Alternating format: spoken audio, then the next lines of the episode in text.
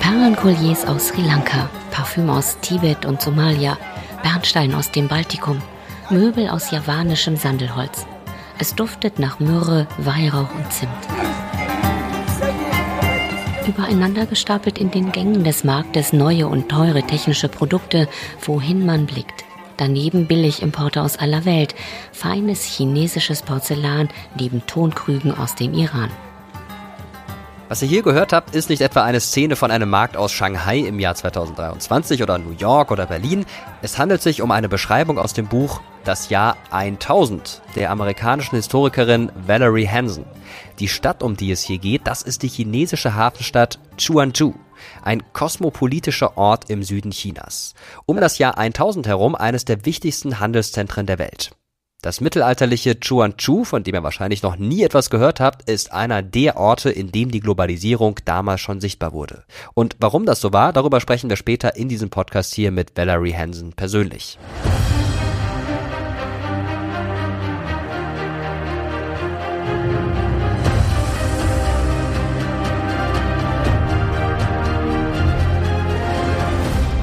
Habt ihr euch eigentlich schon mal überlegt, wie viel Globalisierung in eurem Smartphone steckt? Es sind mindestens 28 Rohstoffe aus 19 Ländern darin verbaut. Das Coltan für die Batterien kommt vielleicht aus dem Kongo. Das Lithium aus Australien. Das Kupfer für die Leiterplatte stammt häufig aus Chile. Das Magnesium für die Außenhülle aus Brasilien. Die Mikrochips wurden in Taiwan gefertigt. Die Kamera vielleicht in Japan und montiert wird das Smartphone ziemlich wahrscheinlich in China bevor es dann irgendwann bei euch landet. So ein Alltagsgegenstand wie das Smartphone zeigt, wir leben in einer vollständig globalisierten Welt. Spätestens seit dem Angriffskrieg auf die Ukraine ist das vielen Menschen noch einmal sehr klar geworden. Wir wissen jetzt, was es heißt, wenn es auf einmal kein Erdgas mehr gibt, das wir vor Februar 2022 vor allem aus Russland bezogen haben. Oder was es bedeutet, wenn es nur noch teures oder gar kein Sonnenblumenöl mehr gibt, weil es in der Ukraine nicht mehr produziert werden kann. Auch die Weizenversorgung ist im vorigen Sommer in vielen Teilen der Welt fast zusammengebrochen, weil die Ukraine als eines der Haupterzeugerländer nicht mehr liefern konnte. Ähnlich war es bei der Corona-Pandemie, als das Reisen in andere Länder unmöglich wurde, ganze Lieferketten zusammenbrachen und einige Medikamente knapp geworden sind, weil die Grundstoffe nicht mehr produziert werden konnten. Das Wort Deglobalisierung macht seither die Runde und das eigene Inland als Produktionsstandort gerät wieder in den Fokus. Vielen Politikerinnen und Politikern ist vor allem die große Abhängigkeit von China ein Dorn im Auge. Aus den USA hört man immer wieder das Wort Decoupling, Entkopplung. Man solle doch lieber nur noch mit, in Anführungszeichen, befreundeten Staaten Handelsbeziehungen pflegen. EU-Kommissionspräsidentin Ursula von der Leyen drückt es ein bisschen eleganter aus. Sie spricht von De-Risking und erteilt einer Abkopplung von China eine klare Absage. Decoupling is clearly not viable, desirable or even practical for Europe. But as I said back in January and as I set out in more detail a few weeks ago, there is clearly a need for Europe to work on de-risking some important and sensitive parts of our relationship. Aber sind solche Vorschläge überhaupt realistisch? Lässt sich Globalisierung einfach so zurückdrehen? Um es ganz klar zu sagen, die Deglobalisierung ist ein Holzweg, sie wird nicht funktionieren. Und bedeutet Globalisierung nicht sowieso viel mehr als nur wirtschaftliche Verflechtungen rund um die Welt? Was meinen wir eigentlich, wenn wir von Globalisierung reden? Der Begriff ist ziemlich modern. Er findet sich im deutschen Fremdwörterbuch erst seit Ende der 1950er Jahre. Der Duden nimmt Globalisierung sogar erst im Jahr 1996 auf und beschreibt sie in der Ausgabe vier Jahre später als weltweite Verflechtung in den Bereichen Wirtschaft, Politik, Kultur. Globalisierung ist also mehr als nur Wirtschaft. Und diese Vernetzung der Welt, die Begegnung von Menschen aus unterschiedlichen Kulturen, das Reisen, das Handeln mit Waren oder der Transfer von Wissen, Information und Religion über alle Kontinente hinweg, hat eine mehr als tausendjährige Geschichte. Für viele europäische Historikerinnen und Historiker fing die Globalisierung lange Zeit allerdings erst im 15. Jahrhundert an. Also in der Zeit, als allen voran portugiesische und spanische Seefahrer versucht haben, jenseits ihrer bekannten Welt neue Märkte zu erschließen. Für die Mittel- und Südeuropäer war das alles Neuland. Aber als der Genueser Kolumbus 1492 in Amerika eintraf, war er nicht der Erste, der von Osten übers Meer kam. Es gilt heute als sicher, dass schon die Wikinger um das Jahr 1000 herum in ihren Drachenbooten Amerika erreichten. Genauer gesagt Neufundland. Auch in Asien gab es damals schon Handelsrouten, über die die Globalisierung der Welt begann. Und genau darüber spreche ich jetzt mit Valerie Hansen, Professorin für Geschichte an der US-amerikanischen Yale-Universität. Schwerpunkte ihrer Forschung sind die chinesische Geschichte des Mittelalters und die Anfänge der Globalisierung. Herzlich willkommen, Valerie. Schön, dass du da bist. Es ist mir eine große Freude, hier zu sein. Ich bin ein bisschen außer Atem, aber ich bin stolz auf mich. Ich habe nämlich die Kopfhörer nicht vergessen. Du hast ja ein Buch geschrieben mit dem Titel Das Jahr 1000, als die Globalisierung begann. Warum ist denn das Jahr 1000 so wichtig, wenn wir über Globalisierung sprechen? I think the year 1000 is very important in terms of globalization because that's the moment when das Jahr 1000 ist meiner Meinung nach für die Globalisierung sehr wichtig, weil es der Zeitpunkt ist, an dem der größte Teil der Welt mit anderen Orten auf der Welt verbunden wird. Es gibt zwar immer noch ein paar Orte, die außerhalb dieser vernetzten Systeme liegen und noch nicht dazugehören, wie Australien, Afrika südlich der Sahara oder Gebiete im südlichen Lateinamerika. Ja, aber der Rest der Welt ist vernetzt. Europa ist damals mit Asien verbunden, mit Nord- und Ostafrika und sogar mit einigen Teilen Afrikas südlich der Sahara. Und es gibt auch Verbindungen über den Atlantik zwischen Europa und Nordamerika. Und um das Jahr 1000 herum gab es auch schon Reisen in die Pazifikregion. In the year 1000 we also have the voyages in the Pacific. So es gibt unter Wissenschaftlern eine Debatte darüber, wann die Globalisierung begonnen hat. Und es gibt einige Leute, die argumentieren, dass sie eigentlich schon 3000 vor Christus angefangen hat, als es Handel zwischen Mesopotamien und Pakistan gab. Aber um das Jahr 1000 nach Christus ist in den verschiedenen Regionen der Welt sehr viel mehr los. Aber warum haben sich die Menschen damals überhaupt auf den Weg gemacht und ihre bekannte Heimat verlassen? Die wussten doch gar nicht, was sie erwartet. Sie wussten weder, ob es dort hinter dem Meer noch anderes Festland gab und sie wussten auch nicht, ob da irgendwo draußen überhaupt andere Menschen lebten. Ein berühmtes Beispiel sind die Wikinger, die schon Anfang des 11. Jahrhunderts über den Atlantik in Richtung Amerika gesegelt sind. Als sie zum ersten Mal aufbrachen, haben sie wahrscheinlich nicht sehr viel gewusst, auch nicht, dass sie nach Island kommen würden. Aber die Wikinger sind eine der seltenen Fälle, wo wir wissen, warum sie aufbrachen weil sie ins Exil gehen mussten. Der Vater von Leif Eriksson, Erik der Rote, musste Dänemark verlassen, weil er verbannt worden war. He leaves because he's exiled from Denmark. Aber die allerersten Leute, die nach Island kamen, wussten die überhaupt, dass es dort eine Insel gab? Sie segelten um die Nordsee herum. Es gab vielleicht einzelne Berichte von früheren Seefahrern, aber wir können nicht mehr rekonstruieren, was die Wikinger über Island wussten. Die Wikinger mussten also Dänemark verlassen, weil sie verbannt worden waren. Gibt es denn noch andere Gründe, warum die Menschen sich um das Jahr 1000 auf den Weg gemacht haben? But I think in terms of ich denke, eine Möglichkeit, die im Jahr 1000 in Frage kommt, ist der Klimawandel. Und der Klimawandel im Jahr 1000 ist anders als der Klimawandel heute. Er fand nicht auf globaler Ebene statt. In einigen Gebieten wurde es wärmer, in anderen kälter, so auch in dem Gebiet, in dem die Wikinger segelten. Skandinavien, Island, Grönland und Nordkanada schienen also wärmer zu sein, als sie es, sagen wir, im Jahr 1400 oder 1500 waren. Und dann gab es noch eine andere Sache, nämlich, dass die Weltbevölkerung gewachsen war. Im Jahr 1000 lag sie bei ungefähr 250 Millionen. Maybe it seems to reach around 250 million. Und an bestimmten Orten, wie etwa in Europa und in China, in Mesoamerika, in Mexiko und im islamischen Kernland, also im heutigen Irak, hat gleichzeitig die Produktion von Feldfrüchten so stark zugenommen, dass es einen Überschuss gab. Und so war es Menschen möglich, wegzugehen. Und einige von ihnen begannen dann rund um die Welt zu reisen. Okay, das klingt jetzt ziemlich einfach, rund um die Welt zu reisen, aber im Jahr 1000 war das gar nicht so unkompliziert. Warum haben denn die Menschen fast überall auf der Welt damals gleichzeitig trotzdem alle Risiken auf sich genommen, um ins Unbekannte aufzubrechen? Ich glaube, die Leute hatten ganz verschiedene Gründe. Ich denke, manchmal wollten sie sich einfach woanders niederlassen, manchmal haben sie gehofft, neue Objekte oder Waren zu finden. Wir haben keine Berichte, in denen uns die Leute mitteilen, warum sie diese Dinge getan haben. Wir können nur über ihre Motive spekulieren. Und ich glaube, dass die Neugierde ein sehr plausibler Grund ist. I mean, one of the things that's interesting about the year 1000 is that we can see people eines der interessanten Dinge am Jahr 1000 ist, dass wir Menschen sehen, die wirklich weite Strecken zurückgelegt haben. Ich meine, viele Historiker konzentrieren sich in dieser frühen Periode auf Europa oder zumindest auf Afro-Eurasien, also Europa, Afrika und Asien. Aber wenn wir uns Amerika ansehen, können wir feststellen, dass auch dort die Menschen weite Strecken zurückgelegt haben. Sie reisten den ganzen Weg vom heutigen Nordamerika bis zum Kernland der Maya in Mesoamerika. Und das war fast überall ähnlich, egal wo man hinschaut. Mit Ausnahme natürlich der Orte, die ich am Anfang schon erwähnt habe. Ansonsten sind die Menschen vom Jahr 1000 an weiter gereist als in früheren Perioden. Aber wie können wir uns denn die Globalisierung und den Austausch, den es damals zwischen den Menschen gab, vorstellen? Wie lief das ab?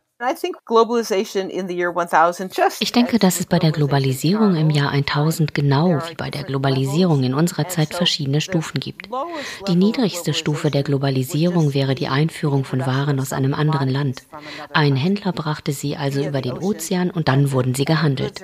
Vielleicht bewegte sich der Handel der neuen Waren von der Küste weg ins Hinterland und die Menschen, die sie erwarben, wussten überhaupt nicht, woher sie kamen.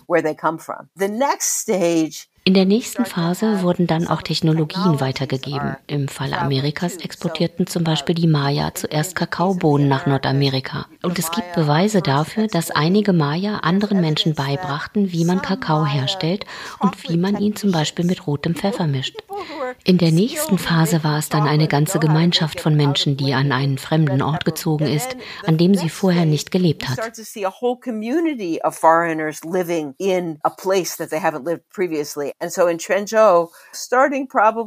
In Guangzhou beginnt das wahrscheinlich um das Jahr 1000 und setzt sich danach fort.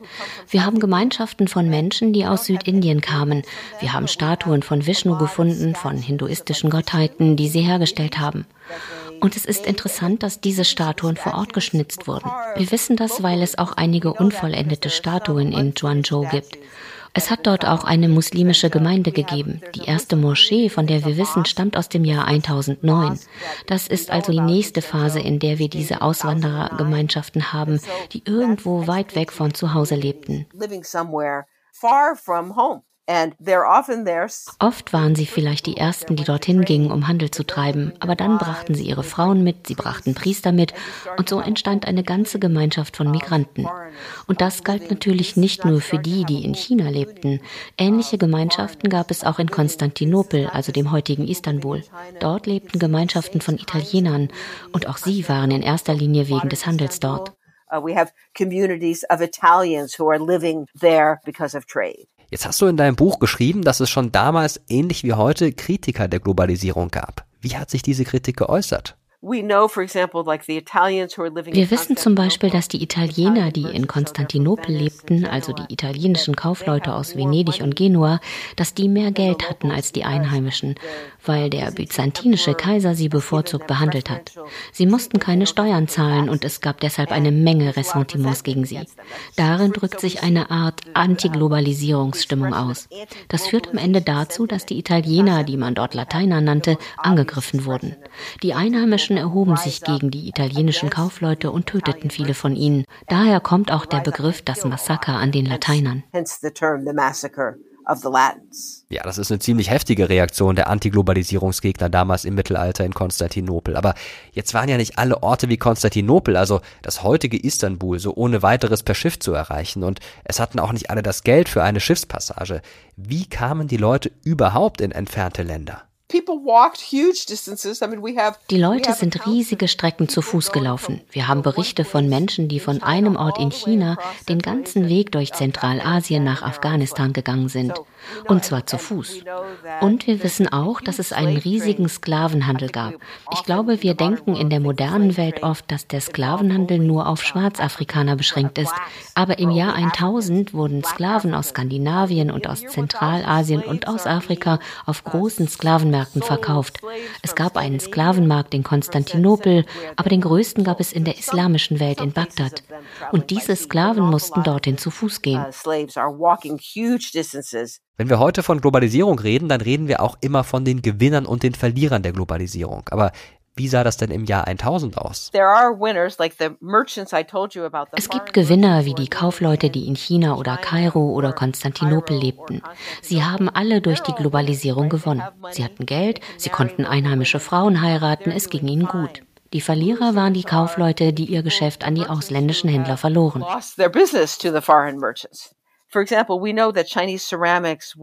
Wir wissen zum Beispiel, dass chinesische Keramiken extrem wichtig waren und in großen Mengen rund um den Indischen Ozean verkauft wurden. Aber wir wissen auch, dass es neben chinesischen Keramiken billigere iranische Kopien davon gab. Das zeigt uns, dass die lokalen Töpfer, also die Chinesen, trotzdem immer noch ihre eigenen Waren herstellten. Die Konkurrenzprodukte waren längst nicht so gut, sie glänzten nicht so schön, aber sie waren immerhin funktional but they're still very functional.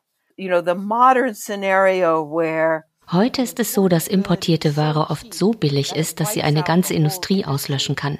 Aber ich glaube nicht, dass das im Jahr 1000 genauso war. Denn man konnte nie sicher sein, ob die Ware überhaupt ankam. Die Schiffe gingen unter, Ladungen wurden gestohlen oder gingen verloren. Und so konnten die lokalen Hersteller in Ruhe weiter produzieren. Es gab also Gewinner und Verlierer, aber die Unterschiede zwischen ihnen waren nicht so extrem wie heute. The winners and the losers Jetzt gibt es eine ganze Reihe von Historikerinnen und Historikern, für die die Globalisierung erst mit den Entdeckungsfahrten der Portugiesen und Spanier im 15. Jahrhundert beginnt. Was sind denn deren Argumente? To be fair, um ehrlich zu sein, hatten die Wikingerreisen keinen großen Einfluss auf die Region. Die Reisen von Kolumbus hatten dagegen einen sehr großen Einfluss. Bei den Wikingern war es so, dass sie feststellten, dass Neufundland kein sehr wohlhabendes Gebiet war, dass die Einheimischen sehr wild waren und dann zogen sie nach kurzer Zeit wieder ab. Columbus comes and then you know, that's 1492. 1517 Cortez arrives. Kolumbus kam 1492 und 1517 dann Hernán Cortés. Und 1519 hatten die Spanier ganz Mexiko erobert. Also ich meine, diese frühen Dinge, von denen ich spreche, haben weniger sichtbare Auswirkungen gehabt als die späteren Reisen von Kolumbus. Than the voyages of Columbus did. Was glaubst du denn ist der Kern der Globalisierung? Kolumbus oder Cortés wollten ja im Auftrag des spanischen Königs neue Märkte erschließen und haben dabei auch nach neuen Gewürzen gesucht, unter anderem. Was trieb die Menschen an? Ich glaube, es ist der Wunsch, etwas zu haben, das ein bisschen anders ist, ein bisschen anders schmeckt. Das ist eine der Triebfedern der Globalisierung. Oder man will etwas besitzen, das man noch nicht kennt, wie zum Beispiel als die Wikinger nach Amerika kamen und mit rotem Stoff handelten. Die kanadischen Ureinwohner sagten, wir lieben diesen roten Stoff. Am Anfang gaben die Wikinger ihnen größere Stücke Stoff. Und dann, als der rote Stoff zur Neige ging, gaben sie ihnen nur noch winzige rote Stofffetzen. Und die kanadischen Ureinwohner tauschten trotzdem ihre Pelze dagegen ein. Es spielte für sie keine Rolle, wie groß oder klein das Stückchen rotes Tuch war. Sie sagten, wow, so etwas habe ich noch nie gesehen, ich will es haben, ich will es mit nach Hause nehmen und meinen Kindern zeigen, ich möchte auch meinen Cousins und Cousinen dieses fabelhafte rote rote Tuch zeigen. Das ist der Grund, warum ich glaube, dass die Globalisierung bleiben wird, weil wir alle dieses Verlangen haben, coole Sachen zu besitzen oder coole Dinge zu essen. Ja, coole Dinge zu essen, das kann ich durchaus nachvollziehen. Herzlichen Dank dir auf jeden Fall, Valerie. Es war ein großes Vergnügen, mit dir über die Anfänge der Globalisierung sprechen zu können. A pleasure to talk to you and uh, I wish you well. Es war ein großes Vergnügen, mit dir zu sprechen. Alles Gute. Berühmte historische Handelswege, in denen Waren, aber auch Wissen und Kultur über weite Strecken verbreitet wurden, gibt es also schon lange vor Kolumbus. Die Seidenstraße oder die Hanse sind wohl die bekanntesten Beispiele.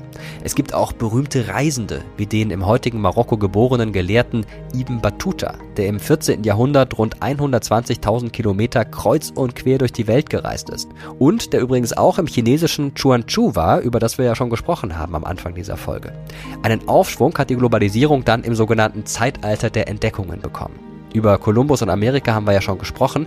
Der portugiesische Seefahrer Vasco da Gama erreichte über den Seeweg 1498 Indien. Pedro Alvarez Cabral im Jahr 1500 Brasilien. Aus der Sicht der Europäer waren diese Entdeckungen vor allem wirtschaftlich bedeutend. Es entstanden neue Handelsrouten. Die politischen Machtbereiche der Europäer dehnten sich auf die ganze Welt aus. Es entstanden Kolonien. Millionen von Menschen wurden in ihren Heimatländern von den neuen Kolonialherren unterworfen, unterdrückt und ausgebeutet. Sie mussten unter menschenunwürdigen Bedingungen arbeiten. Zum Beispiel in den Silberminen von Potosí. Spanien wurde durch diese Zwangsarbeit zum reichsten Land der Erde. Interessant ist in diesem Zusammenhang, dass eines der ersten Güter, die weltweit gehandelt wurden, der Kakao war. Ihr werdet euch jetzt vielleicht fragen, Kakao? Auch wenn es heute selbstverständlich ist, dass wir Schokolade im Supermarkt kaufen können, es gab Zeiten, da wurde Kakao hier bei uns nur in Apotheken verkauft. Und es war ein weltweit teures und knappes Gut. Zur Rolle des Kakaos als ein Rohstoff, der erst auf dem amerikanischen Kontinent selbst gehandelt und später für die europäischen Kolonialisten wichtig wurde, forschen die Anthropologin Catherine Sempek und die Historikerin Catherine Hicks. Man traf auf ein mit 25 Ruderern bemanntes Eingeborenenfahrzeug von erstaunlicher Größe. Fernando Columbus, der Sohn des großen Christoph Kolumbus, notiert 1502 in seinem Reisebericht. Ihr Schiff war mit mancherlei Waren beladen. Bunten Stoffen aus Baumwolle, Geräten und Waffen aus Kupfer, tönernen Gefäßen und außerdem führten sie eine Art Mandeln mit sich. They basically seized the boat Sie haben das Boot geentert und die Maya da rausgeholt und angefangen, nach allen möglichen Gütern zu suchen. Und die Maya blieben anfangs ziemlich gelassen, bis die Spanier die Kakaobohnen fanden. Und als sie die Kakaobohnen ausschütteten, da konnten die Maya das kaum fassen. Sie haben sofort angefangen, jede kleine Kakaobohne wieder aufzusammeln, denn das war das Wertvollste, was sie an Bord hatten. Seit Jahrtausenden hat der Kakao bei den Hochkulturen der Maya und Azteken eine besondere Bedeutung. Er ist Opfergabe für die Götter, Geschenk bei Hochzeiten, dient als Medizin gegen verschiedene Krankheiten. Kakaobohnen waren wertvoll und schon vor der Ankunft der Spanier im heutigen Mesoamerika ein begehrtes Zahlungsmittel. Der Ort, der zu den Hauptproduzenten von Kakao zählte und so eine Art Bankenzentrum war, lag in Zentralamerika im heutigen Westen von El Salvador, Isalco. Er war bekannt als der Ort, wo das Geld auf den Bäumen wuchs. Wenn du dein Glück machen wolltest, dann gingst du dorthin und versuchtest, in den Kakaogeldhandel einzusteigen. Die Spanier hatten in ihren Kolonien ein Arbeitssystem eingeführt, die sogenannte Encomienda.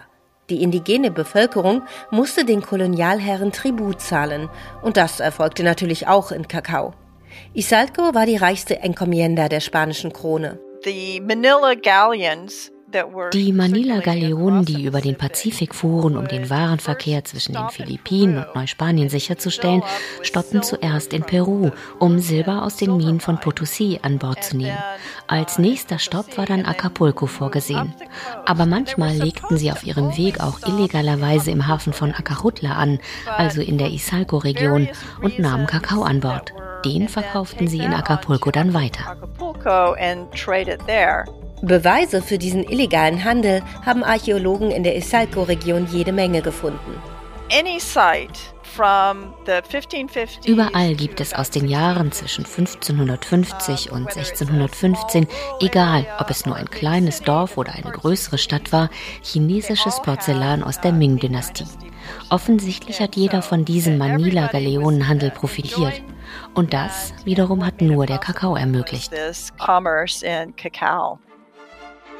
Wann genau die ersten Kakaobohnen auf spanischen Schiffen Europa erreichten, ist nicht überliefert.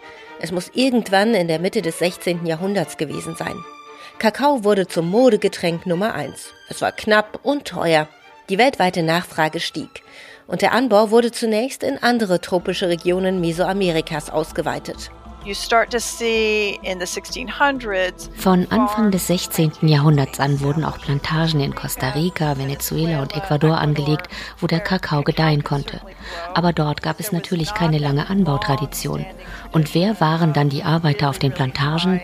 Es waren afrikanische Sklaven, die auf den Kakaofarmen der Spanier arbeiten mussten. Die Europäer begannen mehr und mehr Kakao und Schokolade zu konsumieren und man sieht, wie sich der globale Handel etabliert. Bald wird Kakao auch in anderen tropischen Regionen angebaut, wie in der Karibik oder an der Westküste Afrikas. Die portugiesische Kolonie Sao Tome und Principe ist schließlich Ende des 19. Jahrhunderts der größte Kakaoproduzent für den europäischen Markt. Auch die britische Quäkerfirma Cadbury kauft damals hier ein. Doch dann machen Vorwürfe die Runde Cadbury verwende Kakao, der von Sklaven angebaut worden sei. Sie sind natürlich in erster Linie Kapitalisten. Der Unterschied, den die Quäker machten, war, dass sie sagten, wir sind zwar Kapitalisten, wir wollen aber Gutes in der Welt tun. Und das ist es, was es für Cadbury so besonders schwierig machte, emotional mit dem Vorwurf der Sklaverei umzugehen. Cadbury schickt den jungen Joseph Bird 1905 in die portugiesischen Kolonien, um die Vorwürfe zu prüfen. Er soll herausfinden, unter welchen Bedingungen der Kakao dort angebaut wird. Er bestätigt die Vorwürfe. In Sao Tome und Principe schuften Arbeiter in den Kakaoplantagen aus anderen portugiesischen Kolonien, den Kapverden, Mosambik und Angola als Sklaven. Es führte zu der Entscheidung des Unternehmens, den Kakao in Sao Tome und Principe aufzugeben und sich eine andere Quelle für Kakao zu beschaffen. Und zwar in Ghana, wo Bauern den Kakao in freier Arbeit anbauten. Ghana steigt im 20. Jahrhundert zu einem der weltweit führenden Kakaoproduzenten auf. Die Entscheidung von Cadbury und anderen europäischen Schokoladenfirmen hat übrigens nicht zum Zusammenbruch der Kakaoproduktion auf Sao Tome und Principe geführt. In der globalisierten Welt gab es andere dankbare Abnehmer, in diesem Fall die USA. Fast drei Viertel des Kakaos, der weltweit angebaut wird, kommt heute nicht mehr aus Mesoamerika, wo er ursprünglich kultiviert wurde, sondern aus Westafrika, genauer gesagt aus Ghana und der Elfenbeinküste.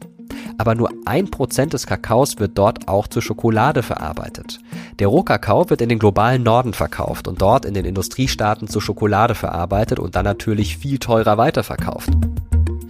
Und wenn ihr jetzt noch mehr erfahren wollt über die Geschichte des Kakaos, dann hört doch mal gerne rein bei den Kolleginnen und Kollegen vom BDR Zeitzeichen. Gibt's auch überall, wo es Podcasts gibt. Im Zeitzeichen vom 1. Mai haben sie die Geschichte des Kakaobaums erzählt und wie er 1753 zu seinem Namen Götterspeise kam. Es gibt übrigens täglich ein neues WDR Zeitzeichen. Sehr zu empfehlen, kleine und große Geschichten der Menschheit in 15 Minuten von Muhammad Ali bis Rosa Luxemburg. Vom ersten LSD-Trip bis zur Nordpol-Expedition. Jetzt aber zurück zur Globalisierung. In der Geschichte der Globalisierung hat auch der Sklavenhandel eine entscheidende Rolle gespielt. Das habt ihr gerade bei der Geschichte des Kakaos gehört. In unserer Folge über den Atlantik haben wir darüber auch schon gesprochen. Die Sklaven wurden vor allem vom 16. Jahrhundert an in die spanischen und portugiesischen Kolonien verschifft. Es war eine der größten Migrationswellen der Geschichte. Mehr als 12 Millionen Menschen wurden über die Atlantikroute von Afrika aus als Sklaven nach Amerika verschleppt, um dort für die Kolonialisten zu arbeiten. Der europäische Kolonialismus ist auch ein Grund, weshalb viele Länder, gerade in Afrika, bis heute Verlierer der Globalisierung sind. Auch weil durch den Sklavenhandel viele junge Männer aus den Ländern verschleppt worden sind und später im eigenen Land als Arbeitskräfte gefehlt haben. Länder wie der Senegal, Gambia oder Ghana haben keine verarbeitenden Industrien aufgebaut, weil es schlicht an Geld und Arbeitskräften gemangelt hat. Aber wer nur Rohstoffe wie Erdnüsse oder Kakao verkauft, ohne sie selbst zu verarbeiten, der steht ganz am unteren Ende der sogenannten Wertschöpfungskette. Und das ist in vielen Ländern des globalen Südens bis heute so. Im Laufe der Globalisierung gab es aber nicht nur Zwangsmigration durch den Sklavenhandel. Auch auf der Suche nach Arbeit haben Menschen in der Geschichte immer wieder ihre Heimat verlassen. Im Jahr 2020 lebten weltweit 281 Millionen Menschen außerhalb ihres Geburtslandes. Das sind etwa 3,6 Prozent der Weltbevölkerung. Global betrachtet kommen die meisten Arbeitsmigrantinnen und Migranten aus Indien und Mexiko. Viele von ihnen gehen in die USA. Historisch gesehen eines der beliebtesten Migrationsländer der Welt. Bis zum Ersten Weltkrieg wanderten auch um die sechs Millionen Deutsche in die USA aus. Viele waren auf der Suche nach einer neuen Lebensperspektive, nach Arbeit und Wohlstand. Während des Ersten und Zweiten Weltkriegs kam es dann vor allem zu Flucht und Zwangsmigration. Und nach dem Zweiten Weltkrieg, mit dem Beginn des sogenannten Kalten Krieges, gab es eine neue Migrationswelle. Die globale Welt spaltet sich damals auf in verschiedene Teilwelten, sagt die Historikerin Marcia Schenk von der Universität Potsdam. Noch während des Kalten Krieges wurde die Welt in drei verschiedene Welten aufgeteilt. Die erste Welt war damals der Name für die Industriestaaten des Westens. Als zweite Welt waren die Länder des sogenannten Ostblocks bekannt und als dritte Welt wurden dann damals die Länder bezeichnet, die wir heute als Länder des globalen Südens kennen, die auch mal als Entwicklungsländer bezeichnet wurden. Aus diesen damals sogenannten Entwicklungsländern kamen auch Menschen in die DDR. Rund 90.000 waren es bis zum Jahr 1990. Die meisten stammten aus sozialistischen Ländern wie Vietnam oder Mosambik. Die DDR hat diese Länder als sozialistische Bruderstaaten bezeichnet und Abkommen geschlossen. Darin wurde vereinbart, dass die Migranten eine Ausbildung machen oder studieren können, ein paar Jahre arbeiten und dann zurück in ihr Heimatland gehen. Einer von ihnen ist Victor Faustino. Er kam 1981 aus Maputo, der Hauptstadt von Mosambik, in ein kleines thüringisches Dorf nordöstlich von Erfurt. Eine Nacht bevor wir von Maputo weggeflogen sind, wurde uns gesagt, was wir für Ausbildung bekommen würden. Man hat aber eine Chance oder eine Möglichkeit zu sagen, nein, ich möchte nicht als Fleischzerleger bei irgendwelchen Fleischkombinat arbeiten. Man hat diese Möglichkeit, konnte man noch wechseln. Victor Faustino hat eine Ausbildung in der Landwirtschaft gemacht. Er hat zusammen mit anderen jungen Männern aus Mosambik in einem Wohnheim gelebt. Ich hatte in Mosambik unter anderen Bedingungen gelebt. Deswegen war das für mich alles äh, sehr positiv. In der DDR hatte ich Wasser in dem Haus, Toiletten, wir hatten Strom. Ich hatte Bekannte, Freunde und meiner Familie war diese Gruppe von 51 Personen. Ich schätze mich als glücklich. Mosambik war in den 1970er Jahren ein zerrüttetes Land, in dem vor allem junge Menschen kaum Arbeit gefunden haben. 1975 war Mosambik unabhängig geworden von der portugiesischen Kolonialherrschaft, aber die Menschen waren arm. Viele konnten nicht lesen und schreiben. Und die DDR hat die Chance genutzt, aus diesen sozialistischen Bruderländern Arbeitskräfte anzuwerben, die im eigenen Land gefehlt haben. Spätestens mit dem Ende der DDR 1989, 1990 mussten viele der Vertragsarbeiter dann aber Hals über Kopf zurück in ihr Heimatland. Ihre globale Welt wurde nach der Rückkehr wieder sehr klein. Viele können sich aufgrund ihrer sozialen Situation kaum Reisen im eigenen Land leisten. Manche von ihnen sind in der Region weiter migriert, zum Beispiel um Arbeit in Südafrika zu finden. Man kann aber zusammenfassend sagen, dass viele der zurückgekehrten Fachkräfte nicht zu den Gewinnern der heutigen Globalisierung gehören, denn ihr Leben nach der Rückkehr blieb oftmals auf den informellen Arbeitsmarkt beschränkt.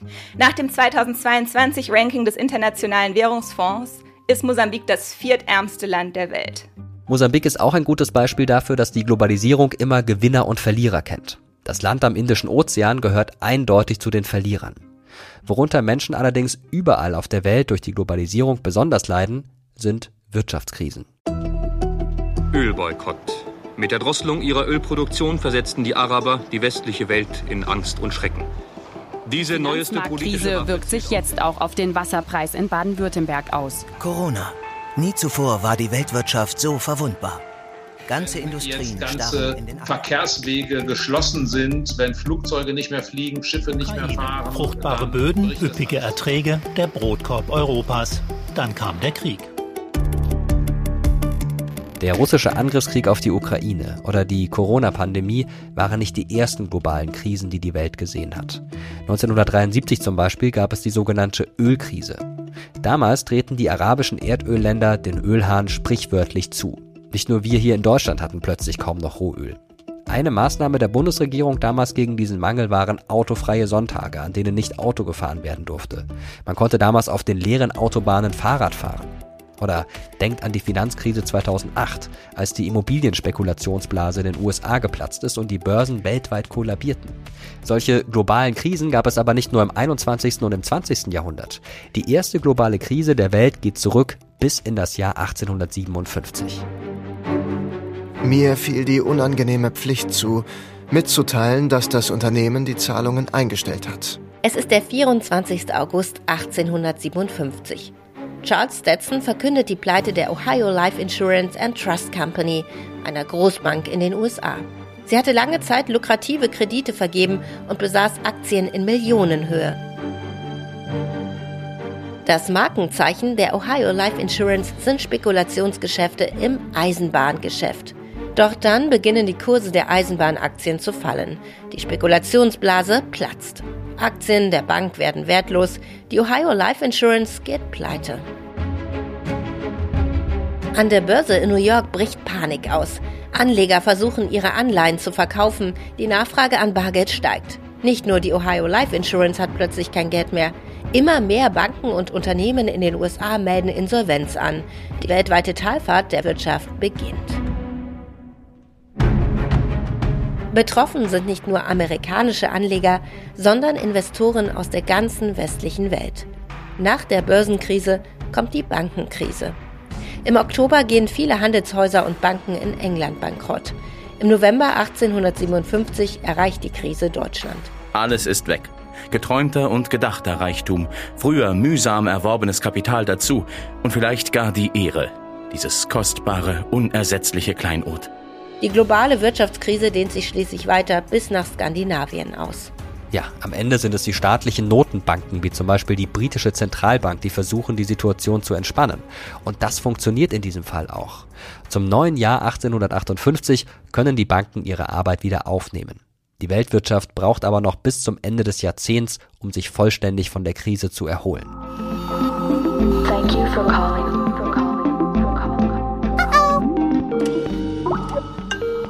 Aber Globalisierung ist längst viel mehr als nur Wirtschafts- und Handelsbeziehungen. Die Digitalisierung hat es möglich gemacht, dass wir uns jederzeit weltweit mit anderen Menschen austauschen können. Das kann sowohl gut als auch schlecht sein. Wir leben in einer digitalen Welt ohne Grenzen. Wenn man Länder wie China oder Iran ausnimmt, wo das Internet stark überwacht und zensiert wird, auch in Nordkorea natürlich. Die Globalisierung bringt Menschen zusammen. Wir lernen andere Kulturen kennen. Es entstehen Freundschaften über Grenzen hinweg. Und damit gibt es auch eine Art globale Solidarität füreinander, was in Krisen helfen kann. Wie zum Beispiel bei den verheerenden Erdbeben in der Türkei und Syrien im Februar 2023, als Menschen aus der ganzen Welt Geld gespendet haben oder sogar in die Krisengebiete gereist sind, um zu helfen. Die dunkle Seite der Globalisierung die digitale Welt macht es natürlich auch Kriminellen einfacher, sich rund um den Erdball zu vernetzen. Über das Darknet können zum Beispiel Waffen und auch kriminelles Wissen global schneller als jemals zuvor geteilt werden. Wir leben inzwischen in einer vollkommen vernetzten Welt. Aber welche Möglichkeiten haben wir, trotzdem so zu wirtschaften, dass wir möglichst alle gut durch die Krisen kommen? Und warum hat die Globalisierung trotz aller Kritik für die meisten Menschen in den vergangenen Jahrhunderten viele Vorteile gebracht? Genau darüber spreche ich jetzt mit Holger Görg. Holger ist Ökonom und Professor für Außenwirtschaft an der Christian-Albrecht-Universität zu Kiel und am Kieler Institut für Weltwirtschaft, Leiter des Forschungsbereiches Internationaler Handel und Investitionen. Ich freue mich sehr, dass du da bist. Hallo Holger. Hallo. Holger, jetzt muss ich mal die Gelegenheit nutzen, einen absoluten Experten im Bereich Globalisierung sprechen zu können, denn neulich am Rande einer Veranstaltung habe ich mich mit ein paar Leuten unterhalten und da sagte einer, er habe gelesen, das ist schon sehr schwierig mit Quelle und so, ne, aber er habe gelesen, dass Deutschland oder die Welt am Anfang des 20. Jahrhunderts so globalisiert war, wie dann erst wieder in den 1970er Jahren und dass die beiden Weltkriege da einiges zurückgeworfen haben. Bevor wir allgemein über Globalisierung sprechen, dachte ich mir, frage ich dich doch mal, stimmt das denn? Ja, das stimmt. Jetzt genauso viel oder ein bisschen mehr oder ein bisschen weniger. Ich glaube, das kann man debattieren. Das ist auch eine Messfrage. Aber ja, wir sind nicht die erste Epoche im Zeitalter der Menschen, die globalisiert ist oder war. Das gab es ja vor allen Dingen Anfang des 20. Jahrhunderts vor den Weltkriegen mit Anfang der Industrialisierung, Ende des 19. Jahrhunderts, Anfang des 20. Jahrhunderts hat sich die Welt sehr stark globalisiert. Es wurde viel gehandelt. Ja, dann gab es den Einbruch durch die Weltkriege. Und es zeigt, Krisen können massiv etwas verändern, auch in Bezug auf die Globalisierung. Jetzt haben wir solche Krisen gerade erlebt oder erleben sie immer noch. Die Corona-Pandemie, der russische Angriffskrieg in der Ukraine. Man hat so das Gefühl, die Globalisierung steht nicht unbedingt vor dem Ende, aber gerät an ihre Grenzen. Würdest du das denn unterschreiben? Ja, ich glaube, wir wissen, dass es Krisen gibt. Diese Krisen können die Globalisierung beeinflussen oder beeinflussen sie auch, das ist ganz klar. Auch wieder vielleicht im längeren Vergleich. Es gab Globalisierung schon vor den zwei Weltkriegen. Dann gab es eine riesenlange Krise. Und was es zeigt, ist auch, dass sich die Globalisierung erholt. Und ich denke, das sehen wir auch.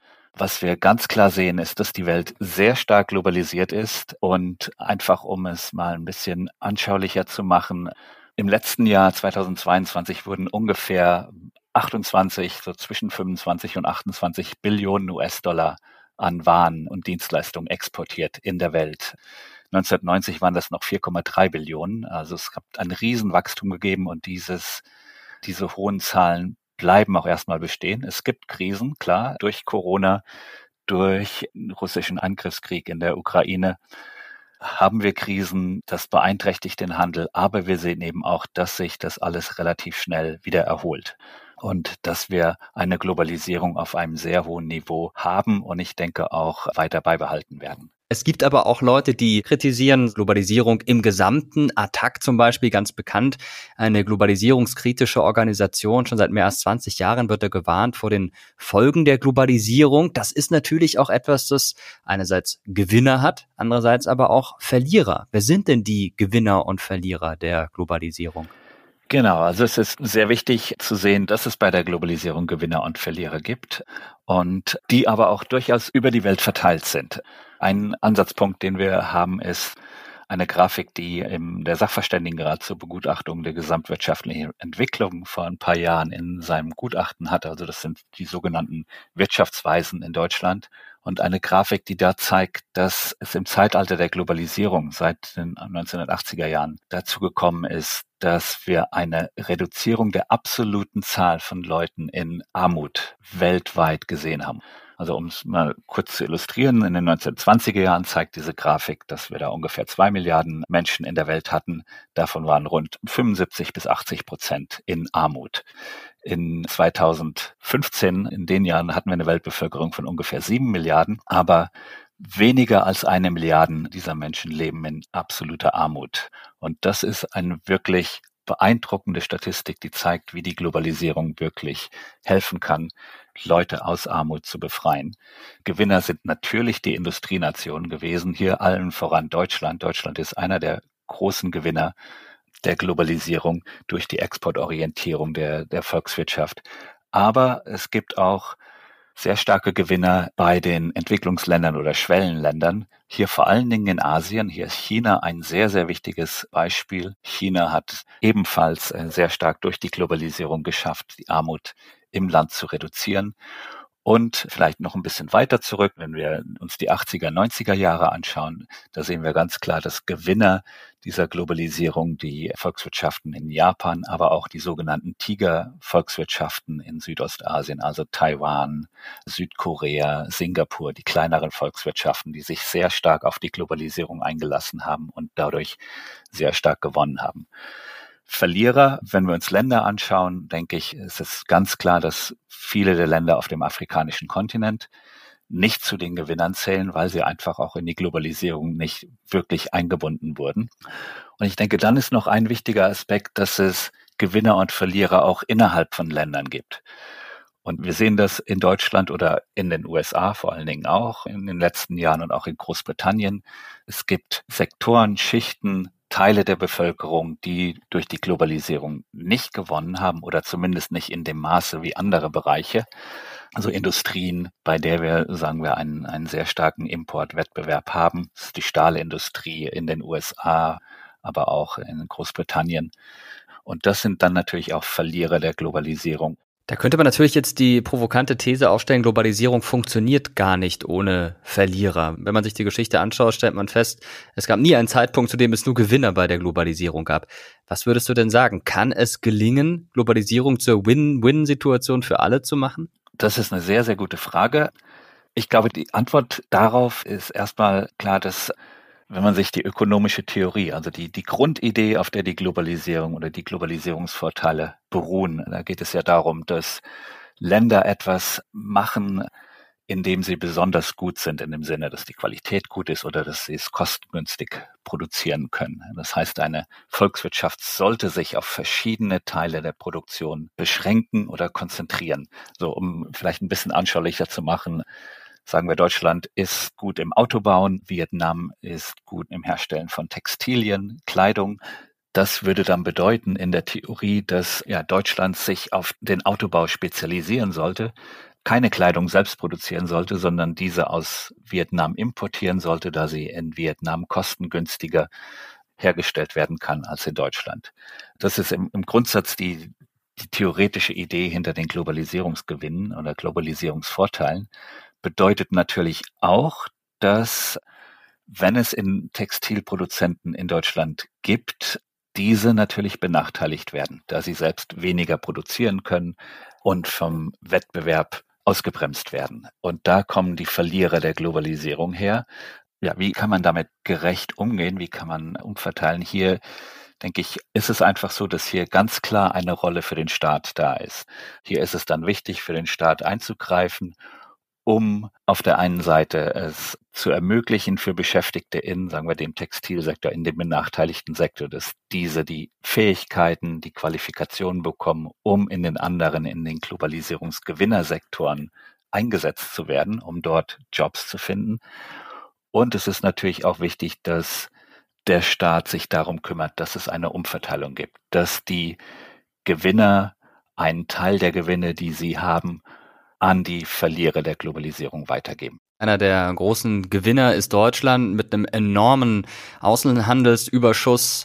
Da wird Deutschland ja auch immer wieder für kritisiert, wird gesagt, das müsst ihr reduzieren, das geht sonst zu Lasten der anderen. Und kritisiert wird das auch, um mal einen Begriff einzuführen, den wir bisher nicht verwendet haben, von Ländern aus dem sogenannten globalen Süden. Das sind ja, kann man schon so sagen, mit die Verlierer der Globalisierung, zumindest in weiten Teilen.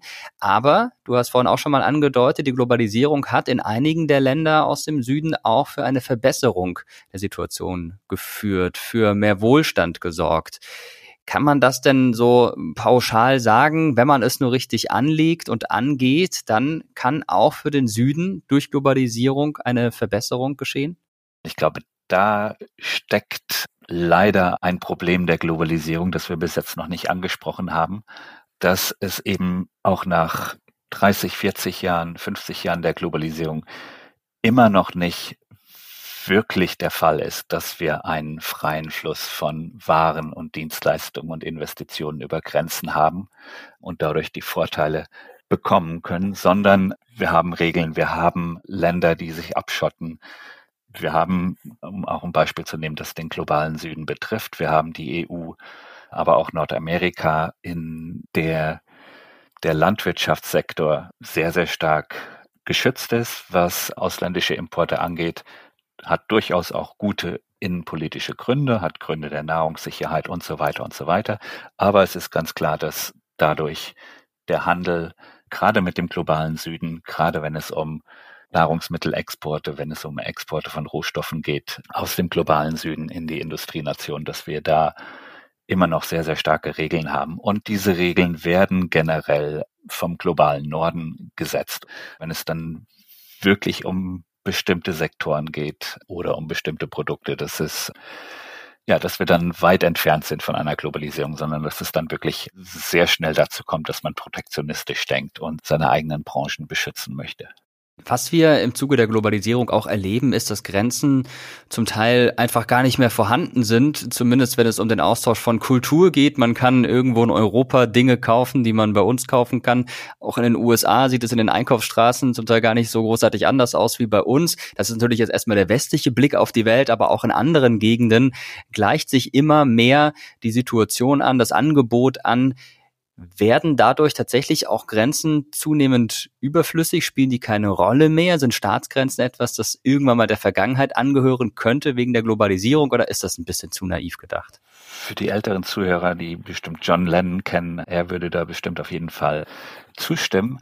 Ich glaube, also es ist natürlich eine sehr, sehr schöne Idee aus meiner Sicht. Ich glaube, hier gibt es noch einen Unterschied zwischen der, der wirtschaftlichen Globalisierung, die wir erleben und bei der es wie ich ja schon angedeutet hatte, wirklich, wo wir ja an einem, an einem Punkt sind, wo Grenzen keine große Rolle mehr spielen. Wie gesagt, mein Smartphone ist wahrscheinlich durch weiß nicht, 10, 15 Länder gehandelt worden, bevor es irgendwann mal auf meinem Schreibtisch hier liegt.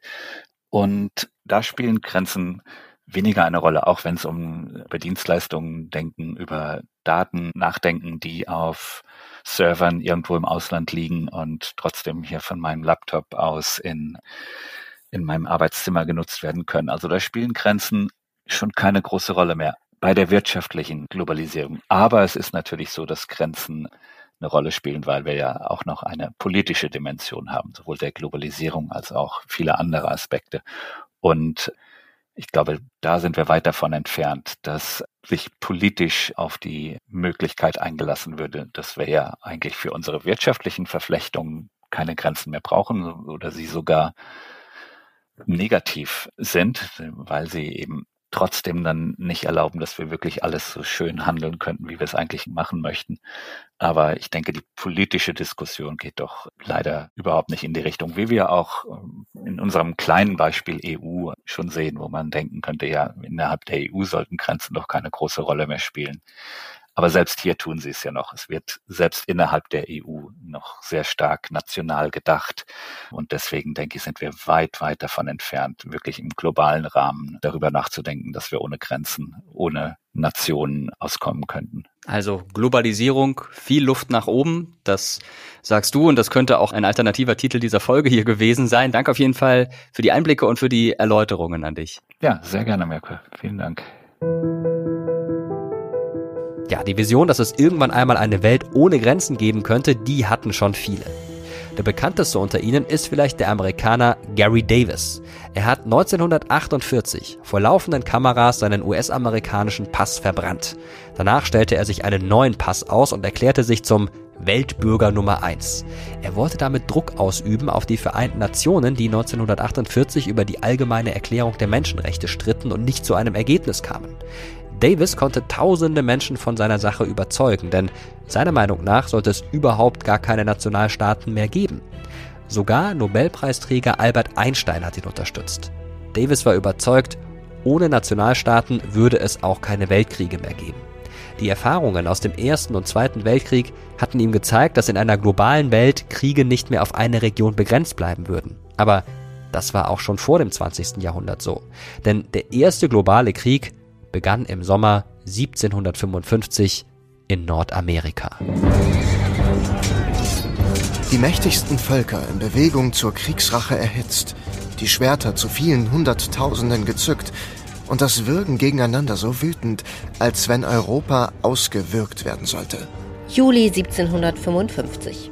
Eine Armee aus Franzosen und Indigenen greift Einheiten der Briten im Ohio-Tal in Nordamerika an. Die Briten kämpfen um die Vorherrschaft in ihren Kolonien. August 1756. Die Truppen von Preußenkönig Friedrich II. marschieren in Sachsen ein. Der Siebenjährige Krieg beginnt. Flammende Städte und zu Steinhaufen niedergetrümmert. Verheerte Länder, in welchen die Dörfer von Menschen leer und die Äcker unbesät waren. Friedrich II. von Preußen will mit dem Einmarsch in Sachsen seine Vormachtstellung in Europa erkämpfen. Zeitgleich versuchen die europäischen Kolonialmächte Spanien, Portugal und England, ihre Machtbereiche auf der ganzen Welt zu verteidigen. Der Siebenjährige Krieg wird zum globalen Krieg. Von Bengalen bis nach Südindien, von den Philippinen über Afrika bis in die Karibik, von Nordamerika über die Balearen bis nach Schlesien, Ostpreußen und Westfalen. In der Forschung wird heute diskutiert, ob nicht der Siebenjährige Krieg vielleicht sogar schon der Erste Weltkrieg gewesen ist. Bereits im 18. Jahrhundert war die Welt politisch und wirtschaftlich stark vernetzt, schreibt der Historiker Marian Füssel. Ein Ladenbesitzer in Sussex, ein kubanischer Gouverneur, ein Frankfurter Juristensohn und ein hannoverscher Bäckermeister haben über diesen Krieg geschrieben. Denn auch das bedeutet Globalisierung. Transfer von Wissen und Weitergabe von Informationen rund um die Welt. Hier in dieser Podcast-Folge haben wir ja schon über Gewinner und Verlierer der Globalisierung gesprochen. Seit es Globalisierung gibt, also seit dem 11. Jahrhundert, gibt es auch Menschen, die diese Verflechtungen und Vernetzungen kritisieren. Ihnen reicht es nicht, dass durch die Globalisierung, was Holger vorhin gesagt hat, die Armut insgesamt abgenommen hat. Sie sehen vor allem die Nachteile, die es für Länder des globalen Südens wie Mosambik, Ghana oder den Senegal gibt. Eine Organisation, die das aktuell kritisiert, ist ATTAC. Thomas Eberhard Köster ist Politikwissenschaftler und Mitglied bei ATTAC. Also die grundsätzliche Kritik von Attac orientiert sich eigentlich an der Art und Weise, wie globalisiert wird. Also das, was man sozusagen als neoliberale Globalisierung bezeichnet. Wir haben die Situation, dass die Ungleichheit extrem zugenommen hat, sowohl in einzelnen Ländern als auch global. Also wir haben eine unheimlich große Anzahl von Menschen, die arm sind. Und wir haben dazwischen ganz viele, die Angst vor sozialem Abstieg haben durch diese Situation und die sich dann auch teilweise autoritären Parteien zuwenden. Also wir kritisieren nicht, dass Menschen mehr als früher miteinander kommunizieren können. Das finden wir eigentlich sehr positiv. Was wir kritisieren, ist die Form der Globalisierung. Attac ist nur eine Gruppe, die die Globalisierung kritisch sieht. Der Politikwissenschaftler Klaus Leggevi hat sich deshalb mit der Frage beschäftigt, welche unterschiedlichen Formen der Kritik an der Globalisierung es überhaupt gibt. Er hat darüber ein Buch geschrieben. Die Globalisierung und ihre Gegner. Es gibt eine Globalisierungskritik von rechts, die hat es immer gegeben, in dem nämlich der Nationalstaat oder auch nationale Kulturen, nationale politische Gemeinschaften, ethnische Gemeinschaften durch die Globalisierung immer sehr stark relativiert werden.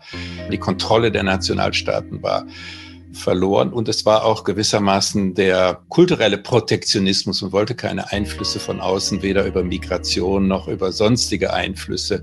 Lange Zeit war Globalisierung mit Amerikanisierung gleichgesetzt, also mit dem Vormarsch amerikanischer Kultur, speziell nach 1918 und 1945. Und dann gibt es eine Linkkritik, die über die Ungerechtigkeiten der Globalisierung spricht die eben sagt, die Globalisierung ist so ausgerichtet, dass es ein Unten und ein Oben gibt, sowohl innergesellschaftlich als auch zwischengesellschaftlich steigt die soziale Ungleichheit und damit gibt es so etwas wie eine Ungerechtigkeit durch Globalisierung. Das ist sozusagen die linke Variante.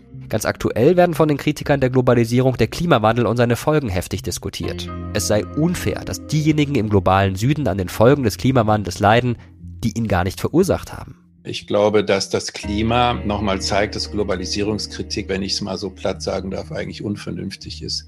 Man kann sich gegen die Globalisierung genauso wenig wehren oder zur Wehr setzen oder sie bekämpfen wie zum Beispiel gegen das Wetter.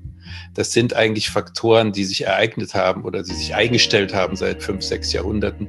Und man kann aus der Globalisierung nicht einfach aussteigen, wie aus einem Fiaker hätte Max Weber gesagt. Die Globalisierung ist da und das Klima, der Klimawandel zeigt, dass wir es mit einem globalen Problem zu tun haben, das alle gleichermaßen, wenn auch unterschiedlich betrifft, weltweit und das auch nur weltweit zu lösen ist. Insofern ist es ausgezeichnet, dass wir eine globalisierte Welt, wie man immer etwas redundant sagt, haben, weil nämlich der Klimawandel tatsächlich nur durch internationale Kooperation zu mildern oder gar zu bekämpfen ist. Ja, wenn wir es schaffen würden, so etwas, was wir jetzt in Europa gemacht haben, halbwegs weltweit zu installieren, nämlich so etwas wie einen Naturvertrag, einen Weltnaturvertrag, dann wäre die Geschichte ausgeglichener. Was die internationalen Klimaverhandlungen immer wieder zu tun versuchen, ist ja die Ungleichheit zwischen Nord und Süd, die darin besteht, dass die südlichen Länder mehr betroffen sind, obwohl die nördlichen Länder die Verursacher sind, dies auszugleichen, zum Beispiel durch Kompensationszahlungen und durch entsprechende Mittel der Entwicklungszusammenarbeit. Hier wird ja versucht, sozusagen Gerechtigkeit etwas stärker hineinzubringen. Wenn wir da also einen solchen Weltklimavertrag hätten und internationale Organisationen, die das entsprechend auch kontrollieren und sanktionieren können, dann hätten wir eine gerechtere Weltklimaordnung. Aber ob das wirklich realistisch ist? Es ist eine schöne Vision, von der Klaus da spricht. Die Globalisierung hat uns Menschen im Laufe der Geschichte zusammenwachsen lassen und viele Vorteile gebracht. Aber eben auch viele negative Dinge, über die wir in dieser Folge auch gesprochen haben. Wie seht ihr das denn? Findet ihr die Globalisierung eher gut oder findet ihr sie in vielen Bereichen verbesserungswürdig? Wo genau profitiert ihr denn am meisten von der globalen Vernetzung? Erzählt uns gerne davon per Mail, schreibt uns auf Terra X History bei Instagram oder kommentiert im Community-Tab bei YouTube auf dem Kanal Mr. Wissen to Go Geschichte. Dort posten wir jedes Mal, wenn eine neue Folge erscheint und wir freuen uns natürlich sehr über euer Feedback. Auch über eure Bewertung bei Spotify, bei Apple oder wo auch immer. Ihr hört Terra X History, der Podcast, eine Produktion von Objektiv Media im Auftrag des ZDF. Die Redaktion hatten wie immer Janine Funke und Andrea Katt. Für die technische Umsetzung und Gestaltung verantwortlich ist Moritz Rastrup. Ich bin Mirko Rotschmann und sage danke fürs Zuhören und bis zum nächsten Mal.